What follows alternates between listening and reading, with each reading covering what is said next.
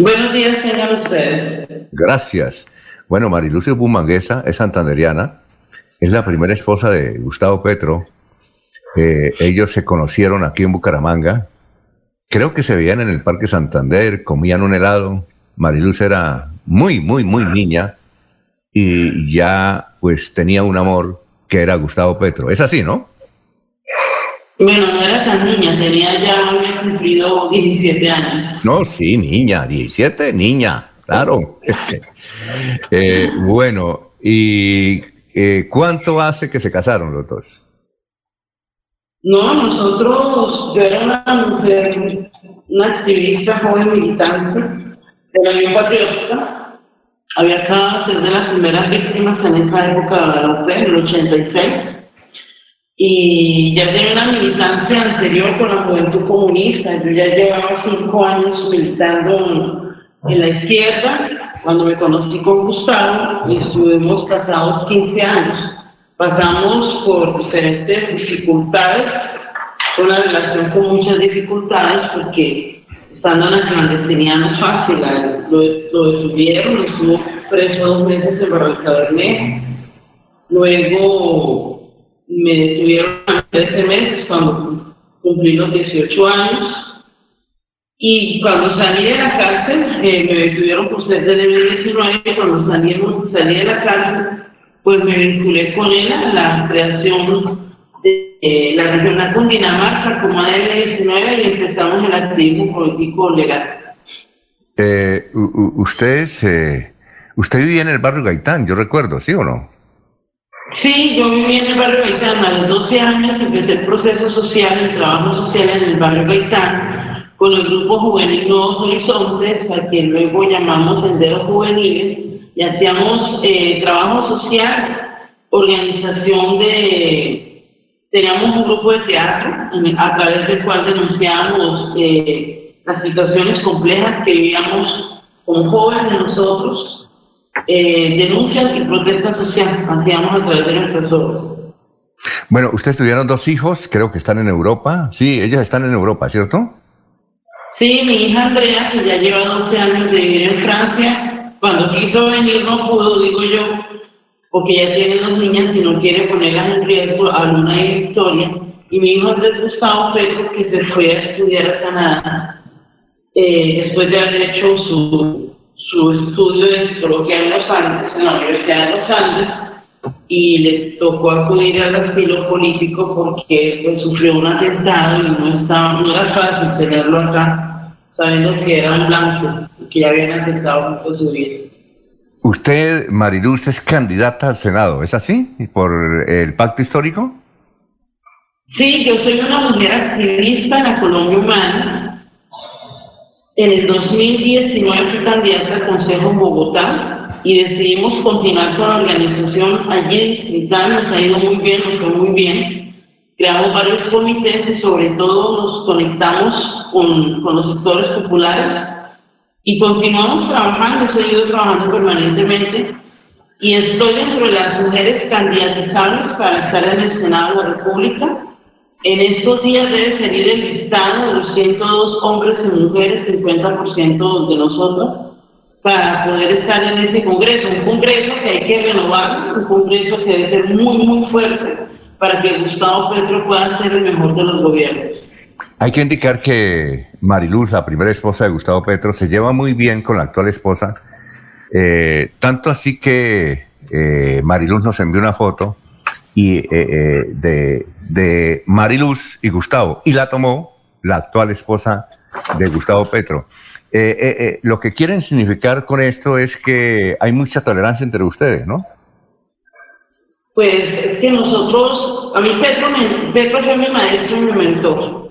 Petro siempre me dijo, estando ya en la guerrilla, nosotros en la clandestinidad, separa siempre, hay que separar siempre lo político de lo personal. Esa fotografía fue tomada el día que me estaba inscribiendo como candidata al consejo en el 2019 y la señora pues amablemente dijo vamos a enviarle una foto a, tus hijos, una foto con el papá, con, sus padres. Me pareció un gesto bonito y claro, nosotras debemos es propender porque Gustavo Petro tenga la total tranquilidad, el apoyo que se necesita de todas y de todos nosotros. Y ahí estamos, ella trabajando por su lado para que Petro tenga la total tranquilidad desde el hogar. Y yo trabajando desde lo político eh, para que la gente conozca, deje algunos temores que se han inventado por ahí de Gustavo Petro. Muy bien, a ver compañeros, aquí hay muchos compañeros que están con nosotros. ¿Quién quiere preguntarle a Marilu Serrán, candidata al Senado? Alfonso. Y es eh, desde luego la primera esposa, eh, santanderiana, de este candidato a la presidencia. A ver, don Laurencio. Eh, buen día, Luz. Mm, Mariluz Herrera Cárdenas. ¿Esto significa que usted va a humanizar la política también en familia, en virtud que llegar al Senado requiere por lo menos unos 50 mil votos? ¿Y qué apoyo tiene de su antiguo esposo en esta candidatura? ¿Si viene a trabajarle aquí a Bucaramanga o la deja sola? Bueno, eh, Gustavo Petro no me ha dicho, ni me dijo, ni me va a decir mientras hacer política porque él me conoció haciendo política. Eh, no tengo que decirle a Pedro apóyeme porque él sabe que yo tengo un liderazgo propio. Y a mí me parece hay un mensaje muy importante. Nosotros necesitamos cambiar, transformar el país, el futuro de Colombia, el futuro que siempre está en manos de quienes nos han asesinado, en manos de quienes nos roban eh, anualmente 80 billones de pesos que pueden servir para mejorar la salud, que pueden servir para la matrícula cero, que pueden servir para nuestros adultos mayores en edad de pensión y que simplemente muchos de ellos están tirados en la calle o pierden un semáforo. La familia es la base de la sociedad y en la familia hay armonía. Yo creo y considero, estoy muy segura, que nuestros hijos eh, y nuestras exparejas eh, no tiene por qué ser un freno de mano para el sueño y la aspiración de las mujeres. Los hijos necesitan ver a unos padres en armonía, que no estén disputando todo el tiempo, que no se estén peleando por ellos, o que simplemente el padre los deje, los abandone y nunca más los vuelva a ver. Y nosotras las mujeres en una sociedad machista y patriarcal y excluyente hacia nosotras, donde se normalizan muchas formas eh, de violencia, exclusiones, por ejemplo, una violencia económica contra las mujeres, a muchas mujeres todavía las encierran en sus casas, a muchas mujeres las están encerrando eh, sus esposos eh, para que no puedan ni siquiera ir a estudiar. Yo creo que uno desde la familia, desde la casa, podemos empezar a dar ejemplo eh, como familia. Yo no soy en este momento familia directa de Gustavo Pérez, yo solamente soy la madre de sus hijos y tenemos dos nietos no me impide hacer mi ejercicio político y no necesito que me dé permiso, sabe que yo tengo mi liderazgo propio. Marilu Serrán, candidata al Senado. Ella es la primera esposa de Gustavo Petro. Eh, con él tienen dos hijos. ¿Y cuántos nietos tienen por parte suya, Mariluz? Bueno, tenemos a Luna de la Victoria. Luna tiene cuatro años, cumplió cuatro años el, el 4 de agosto y Victoria cumplirá tres años el 19 de marzo del próximo año. Por parte de su hija. Sí. Sí, son dos niñas pequeñas, hermosas francesas. Allá. Ah, eh, niñas que hablan español para cuando vengan acá nos podamos entender. Yo hablo francés, yo estuve viviendo dos años en Europa con, con Pedro. Sí. Pero deben estar muy pendientes de conocer nuestra cultura también. Muy bien. Eh, a ver, Jorge, eh, pregunta para la doctora, para la señora Mariluz Herrera. Mm, buenos días para la señora Mariluz Herrán, don Alfonso. Le he escuchado que, aspira al Senado de la República para, pelear, para luchar contra la politiquería y reformar esas prácticas que, que caracterizan a la política colombiana. ¿Qué opinión le merece a usted que la señora Gloria Arizabaleta, eh, esposa del hoy senador Roy Barreras, eh, también haga parte de esa lista del Senado que usted integra y que esté buscando una curul eh, en el Congreso, precisamente para no perder el espacio que ha ganado su esposo. Bueno, la señora Gloria Zabaleta nace el 2 de octubre en Bogotá, la solamente de lejos. Sé que es una mujer que lidera unos procesos sociales en el Valle del Cauca, y su esposo pues eh, está aquí en el pacto histórico, una persona que se la jugó por la paz en Colombia. Nosotros debemos tener las puertas abiertas para todos aquellos que quieran llegar a ser parte de la transformación de Colombia, de ser un pacto histórico en donde asumimos compromisos para tener un mejor país. El senador Roy Barreras, el 13 de marzo, se va a hacer contar en la Gustavo Petro con cuatro personas más para ver quién de ellos será nuestro candidato o candidata presidencial y quién la fórmula vicepresidencial, es decir, quien saque la segunda votación. La señora Gloria Lizabaleta tendrá su derecho de estar allí como cualquier otra persona que quiera hacerlo y obviamente lo hace, pues sí, apoyada por su esposo Roy Barreras, pero también lo hace porque tiene un proceso, un liderazgo allí en el Valle de Estado. Eh, es decir, que ingresar al pacto histórico limpia el pecado de la politiquería. Politiquería no, Mira, yo por ejemplo, el año pasado, un señor que fue candidato a la alcaldía eh, de Peñón, Antioquia, me dijo, venga, yo quiero ser de Colombia Humana, yo no he podido hacerlo, eh, yo no sé cómo contactarme, ¿qué hago? Yo soy fulano, también se llama el señor.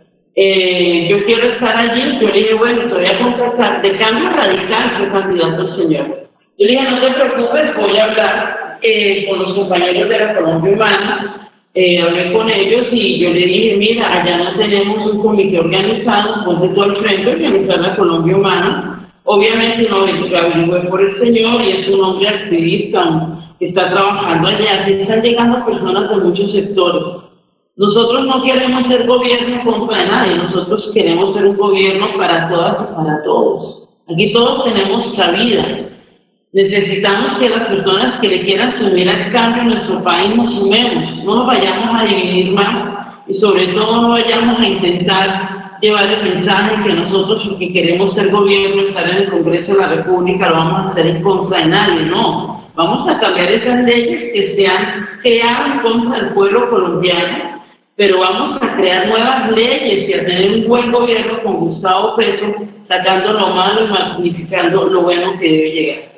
A ver, doctor Julio Enrique Avellana, ¿tiene una pregunta para la doctora Mariluz Serrán? No, Alfonso, en el momento no. Eh, eh, eh doctora Mariluz. Alfonso. Eh, sí, un momentico.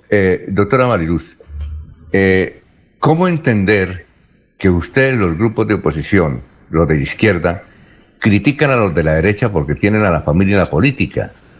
Por ejemplo, un hijo de Gustavo es de la Asamblea del Departamento de de Atlántico. Usted, la primera esposa, tienen dos hijos. Eh, entiendo que hay otra hija eh, de Gustavo Petro por allá en Montería que es también dirigente política. ¿Eso no se llama nepotismo? Primero, él, tiene, él no tiene ninguna otra hija Montería. Segundo, Nicolás es un joven que ha estado, mira, el Congreso de la República está conformado por un 24% de mujeres. La mayoría de estas mujeres, un poco más de la mitad, representan a sus esposos que están en la cárcel por parapolítica, por malos manejos y corrupción.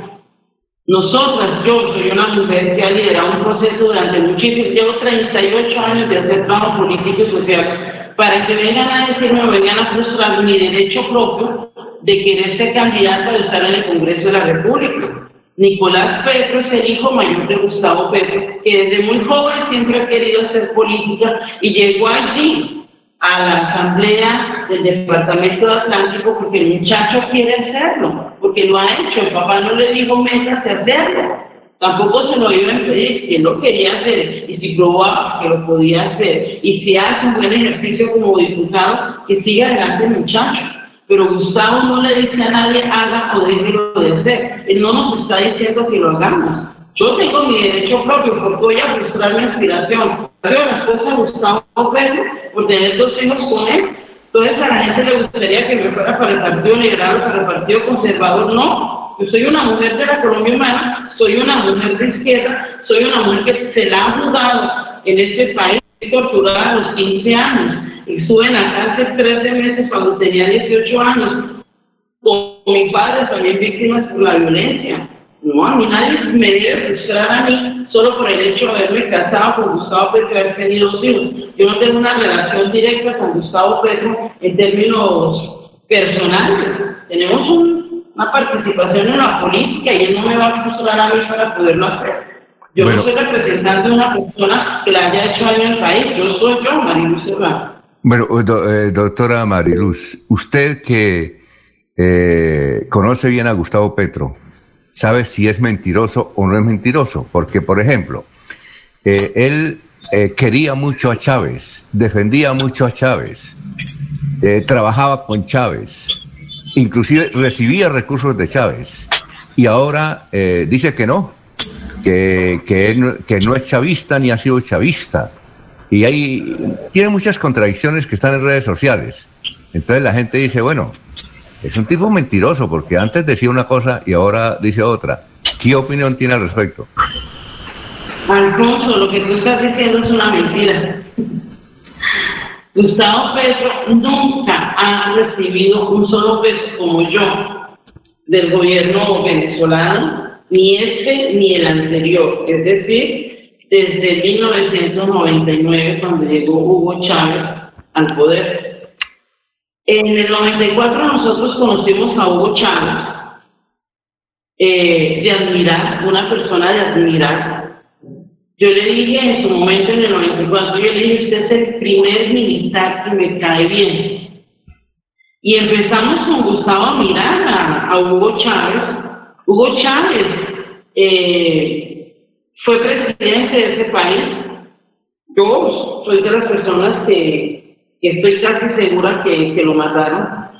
Fue un hombre que también luchó en medio de, mil dificultades, que es un país que hoy está sufriendo un duro y cruento bloqueo económico, en donde Chávez llega al poder con un valor, valor del barril de petróleo a 20 dólares y en algún momento subió a los 135, tuvieron un altísimo flujo de ingresos de caja para mejorar las condiciones de su país él lo hizo bien hasta donde pudo, considero yo, y pues Maduro llegó a una situación bastante compleja. Eh, yo creo que no se ha sabido gobernar, hay que saber gobernar para hacer las cosas bien y hay que dejar el poder, hay que dejar de ser gobierno cuando sabemos que ya no lo podemos hacer, no se puede, no nos podemos perpetuar en el poder. Gustavo Petro y yo, Gustavo Petro vio con buenos ojos a Hugo Chávez como yo también lo vi en su condición de persona, en su calidez, y en su deseo de ayudar a cambiar las formas de vivir en su pueblo y era un hombre al cual yo también quería mucho, pero nos distanciamos en algunas ocasiones, no tanto con Chávez, sino a veces hay personas que rodean y piensan en sí mismos, no piensan en un colectivo en general, y esas cosas nos distancian también. Ni Chávez financió a Petro, ni yo fui financiada por Petro, eso es totalmente falso. Si lo dijo Diosdado Cabello en algún momento, no sé por qué, no sé qué está diciendo el, el ex militar Hugo Salazar, Hugo, Hugo, Hugo, Salazar, creo que es, se me olvida el apellido de este señor, que fue jefe de inteligencia allí en Venezuela. Recuerden que aquí van a tratar de impedir a toda costa que Gustavo Petro sea presidente y que demuestre si es que Petro recibió un solo peso del gobierno venezolano. Eh, se afirma que la peor administración en toda la historia de Bogotá ha sido la de Gustavo Petro. Además, que él anunció la construcción de 52 colegios y apenas medio construyó uno. Dejó las finanzas muy mal, tanto así que iban a declarar la quiebra de Bogotá. Entonces la gente dice, ¿cómo un hombre... no, no, no, venga, venga, déjeme terminar. No, es que dicen, por ejemplo, Enrique Peñalosa, dice, es uno de que, que, que la administración de Gustavo Petro es la peor que ha tenido Bogotá. Eh, inclusive varios periodistas han dicho que él anunció la construcción de, de 52 megacolegios y medio construyó uno y que las finanzas, el lío, las basuras, dejó a Bogotá hecha un chiquero. ¿Cómo él pretende ser presidente de la República? Alfonso, primero, Gustavo Petro, Gustavo Petro es un hombre muy humano. Nosotros de la Colombia Humana debemos hacer lo mismo. Las y los de la Colombia. A nosotros nos interesa la vida, nos interesan los niños, nos interesan las mujeres, nos interesan los adultos mayores. Gustavo Petro, en su administración en la alcaldía de Bogotá, lo primero que hizo fue ver por los niños, la niñez. En su administración no hubo un solo niño de nutrición en Bogotá, cosa que se ha pasado en, alcaldías anteriores y, y presentes. Gustavo Petro Construyó varios colegios en Bogotá, más de 12 colegios en Bogotá. ¿Cómo van a decir que no hizo nada? Gustavo Petro también miró a esos jóvenes a crecer en un barrio popular, en el barrio de la Trinidad, eh, acá en Bucaramanga, por Florida Blanca. Acá veo yo jóvenes que han caído en la drogadicción, fruto también de la exclusión social que han vivido toda la vida, de la falta de oportunidades para sus padres. Sus familias han sido excluidas por un sistema neoliberal excluyente que simplemente nos utiliza como mercancía y no nos da opciones de vivir dignamente. Él puso los cambios, unos centros de atención a los jóvenes, farmacodependientes para devolverles el derecho a la dignidad en sus vidas. Gustavo Petro instaló los comedores, la educación del grado. Gustavo Petro instaló los comedores para alimentar a los jóvenes, a los niños, veamos miles de personas tratando de tener un, un bocado decente al día. No, Gustavo Petro hizo lo la mejor administración que ha tenido Bogotá y la más humana fue la de Gustavo Petro. Allí se creó la Secretaría de la Mujer. Yo hasta diría que deberíamos crear el Ministerio de la Mujer y la Familia, porque también necesitamos volver a mirar a nuestras mujeres y a nuestros niños y educar a nuestras niñas para que no estemos o estén teniendo niños a los 12 años de edad. Muchas cosas que tenemos que hacer, tenemos un gran, un gran reto. Y quien diga que fue la peor administración, ojo, miren, Gustavo Petro dejó organizado el metro subterráneo. Claudia López no quiso hacer el acuerdo con Gustavo Petro para continuar con el metro subterráneo. Hoy tendríamos las obras a mitad de camino. Hoy el metro subterráneo vale más de 27 billones de pesos. Gustavo Petro lo dejó también con vigencia futura en 13.5 billones. Por eh. supuesto que Petro no dejó la alcaldía de Bogotá desfalcada ni con deudas. No, señores, eso no es cierto. Gustavo Petro hizo la mejor administración en contra de todo un sistema que obviamente no quería desacreditar. Bueno, ah, la tampoco es cierto. Sí, eh, finalmente es que no tenemos mucho tiempo. A ver, Laurencio, una pregunta para una respuesta rápida eh, de la señora Mariluz Herrán. A ver, Laurencio. ¿Quién es Mariluz Herrán Cárdenas? Porque usted habla mucho, pero no sabemos quién es, porque yo llevo aquí ya casi 40 años viviendo. No, pero ya lo dijo, venga, ya lo había dicho. no, no, pero políticamente, porque es que no se conoce. ¿Y con quién va a trabajar a la Cámara? Viene, se lleva los votos y después se va para Bogotá o qué va a pasar. ¿Y qué sabe de Santander y Bucaramanga? Bueno, eh, yo soy una mujer santanderiana, nacida en Barranca Bermeja, criada en Bucaramanga. Estudié Relaciones Económicas Internacionales en la Universidad Autónoma con una tesis meritoria, perfecta sin calificación. Estudié una especialización en Derechos Humanos con otra calificación meritoria de la SAC. He seguido haciendo otros estudios. Salí de Santander hace varios años. He venido, vengo, aquí tengo a mi madre, la estoy visitando en este momento. He venido todos los años a, Santander, nunca he perdido la conexión con mi departamento. Me espantan tres situaciones especiales. Ayer estuve reunida con defensores del medio ambiente.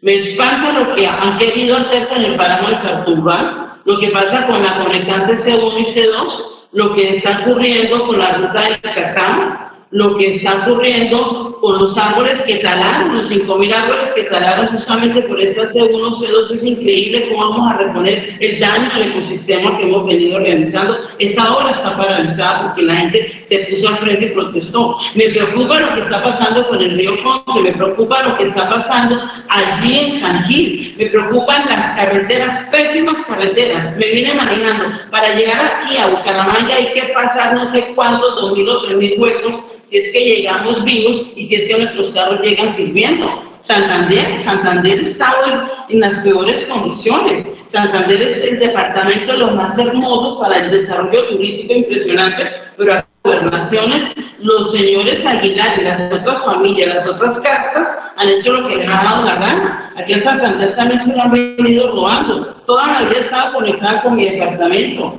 Voy para Barranca Bermeja el día viernes justamente recorrer tres, cuatro provincias y voy a seguirlo haciendo, en mi tierra y por supuesto que quiero hacer lo mejor por ella.